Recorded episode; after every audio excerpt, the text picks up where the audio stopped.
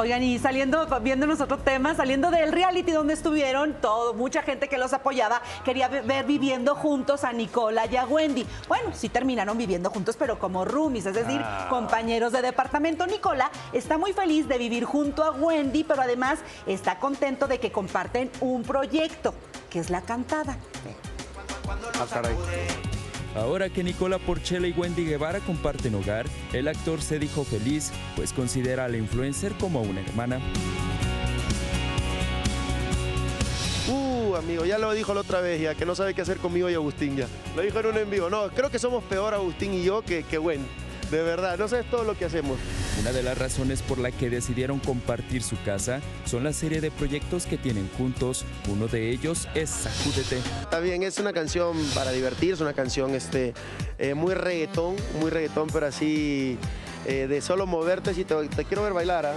quiero ver, quiero ver que lo sacudas, ¿ah? quiero que me mandes un video que lo sacudan y, y feliz porque estoy trabajando con mi hermana. Saben que, que para mí eh, trabajar con Wendy es, un, es algo hermoso. No saben cómo nos divertimos.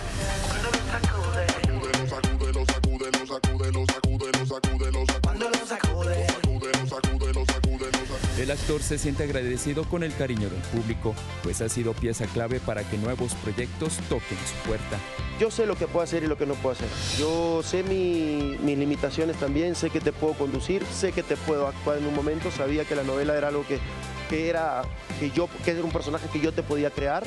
Eh, sabía que este era un programa que yo lo podía llevar también.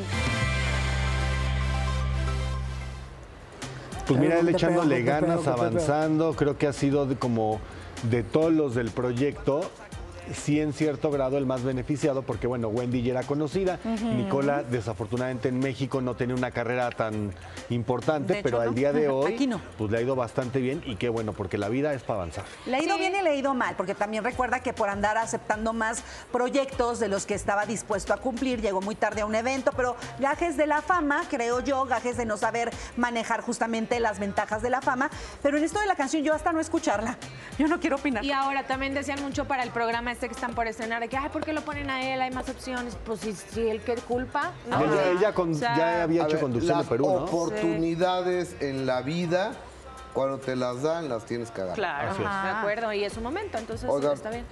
Este, me escribió Efigenia, ¿Qué pasó?